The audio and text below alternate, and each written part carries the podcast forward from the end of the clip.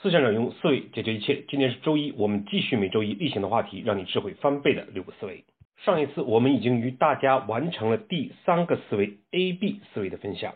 在我们接收到的反馈之中，很多伙伴希望能够就反求诸己的具体用法案例做一次分析和讲解。因此呢，今天我们就暂时延迟第四个。思维的分享，我们今天就通过几个案例来看一看实际工作中如何应用反求诸己，如何提升自己做事情的格局，如何真正的将工作做到位。事实上呢，我们每一个人都会处在一个组织之中，我们与同事之间的关系可以分为三种。第一种呢，我们是一个员工，我们需要处理好与上级的关系。第二种呢，就是可能我们会有下属，我们作为领导又如何做到反求诸己呢？第三种就是我们跟横向的部门之间、其他岗位之间不存在隶属关系，但是往往在工作中我们需要获得他们积极的配合，在这一方面的工作关系中，我们又如何反求诸己？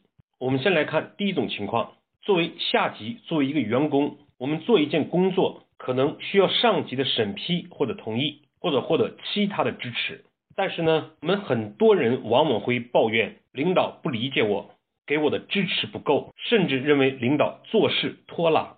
在我曾经看到的一份调研中显示，导致员工离职的第一位的原因，居然不是工资、职位及发展的不适合，而是与领导的相处。所以，如果我们具备更强的与领导相处的能力，能够通过自己的努力获得别人获得不了的支持。那么也就意味着，我们不仅不会因为与领导的关系不好，导致我们放弃一种可能非常好的工作，而且在这个过程之中，我们可以将工作做得更完美，推进的速度更快，能力更容易得到提升。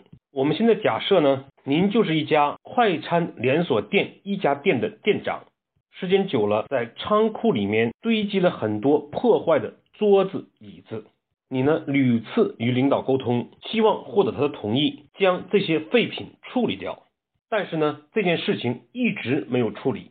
其实呢，对上面的事情，我们每一个人都可能碰到过。现在你遇到这样的事情，会采取一种什么样的处理方式呢？多数人往往会对此感到无奈、不满，甚至抱怨。或者讲我们的领导办事拖拉，或者觉得领导心中放不下那些不值钱的东西。其实，如果你选择这样的处事方式，我们不能讲你错了，因为作为一个领导呢，他确实应该对此事给予更明确的答复。可是，当我们用反求诸己的想法，我们做一件事情总是要解决问题。如果作为员工，我们强调的是领导不能批复，而作为领导呢，也许他会有他的。苦衷或者想法，彼此都各执一词，在现有的各自的格局之下，问题是无解的。必须有一个人能够跳出来，将自己的格局提得高一点，看到一些我们不曾看到的问题。比如说，作为店长，有没有想过领导为什么对此不予批复和给予处理意见呢？仓库里面的废旧桌椅是全部都卖破烂吗？还是有一些修一修可以使用？甚至有些座椅不需要修理，本身就是可以用的。那么，是不是我们理出来一个清单，在库房里面也将物品分门别类的搞清楚？要卖的是哪些？需要修理的是多少？哪些可以在其他店使用的？我们多做了这么一点点工作，我们就前进了一步。我们之所以能看到这些点，就是因为我自己的格局提升了。这样的做法势必更有利于问题的解决，也容易让自己脱颖而出，获得领导的认可。当然，我们还可以进一步思考，为什么产生这些破旧的椅子呢？这一次的报废修理的费用是多少？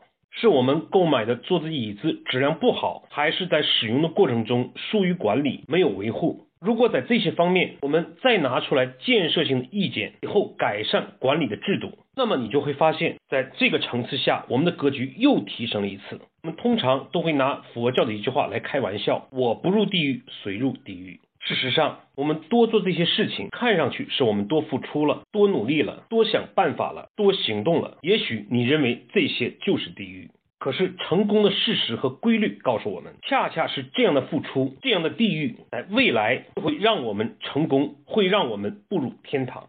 是有人讲，天堂和地狱也只是在一念之间吗？所以通过这个例子的分析，我们可以总结出，面对需要领导协同或者领导支持的事情，可以形成这样的一种思维定式，来达到反求诸己的目的。第一点就是，在我向领导请示或者请求的时候，先问下自己，领导要解决这些事情，他需要做什么？哪一点可以由我来提前做好的？第二点。如果我们没有获得帮助或者快速的答复，我们就可以通过短信或者电话交流，看一看领导要做出决策还需要哪些条件，问一问领导自己还需要做什么。这两点我们可以简单总结为：第一是提前做足工作；第二点呢是获知领导难题。所以，像我们今天举的处理废旧桌椅的例子，从第一点提前做足工作方面，要思考。领导如果同意处理这批椅子，他可能就会问我们椅子的状态如何呀？是需要全部报废吗？有没有能够用的？那么这些事情我们就可以提前分析，提前做好工作。根据第二点，过知领导难题，也许呢我们刚刚毕业，也可能我们还没有形成反求诸己的想法，达不到那样的格局，无法看到更高一层次的做事方式。起码有一点我们可以做到。对这个例子来讲，我们可以跟领导进行。一次沟通，您看这些桌椅呢，已经放置这么久了，不仅占地方，而且放置的时间越长越不值钱。我之前呢，您申请过几次，您没有批复给我，我想一定还是我哪些方面没有想到，工作没有想清楚。您看一看，我接下来还需要补充哪些工作，这样有利于这个事情做出处理。所以，当我们做到第二点的时候，因为它几乎脱离了任何具体的事情，在任何情况下都可以用这样的方式领导沟通，形成谅解，获得支持。而一旦这样做了，我们的能力会不断提升、累积。领导告诉我们需要做的事情，都是我们未曾想到的。下一次呢，就积累着经验，然后是我们的第一点提前做足工作的能力在不断的提升。这就是反求诸己的好处。好，我们对今天的内容做一个回顾。一点，今天讨论的是如何在与上司相处的过程之中，通过反求诸己，主动向前走一步，多做多做那么一点点，就会与事更好的促进，与人形成更良性的关系。第二点，与领导相处，事情并没有向自己期待的方向发展时，第一。我们要思考领导处理这件事情需要哪些条件，我们还能做什么？哪些事情没有做足，而导致领导不能决策？这我们叫做呢提前做足工作。第二呢，就是我们主动与领导沟通，获知领导难题，并且在自己力所能及的范围内主动承担，推动事情的向前发展。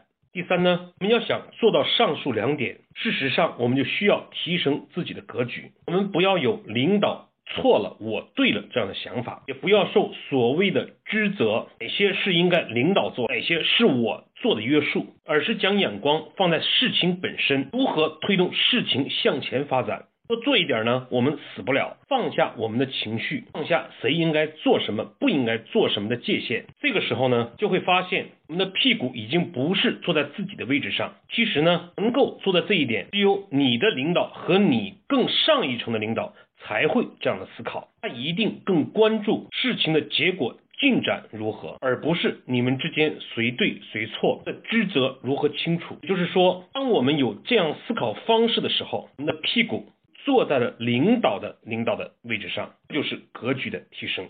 站得高，望得远，看到的路自然多了，反求诸己的空间也就更大了。好，今天的分享我们就到这里。下一次呢，我们来看一看，作为一个领导，下级相处的过程之中，他又如何反求诸己。好，谢谢各位的收听。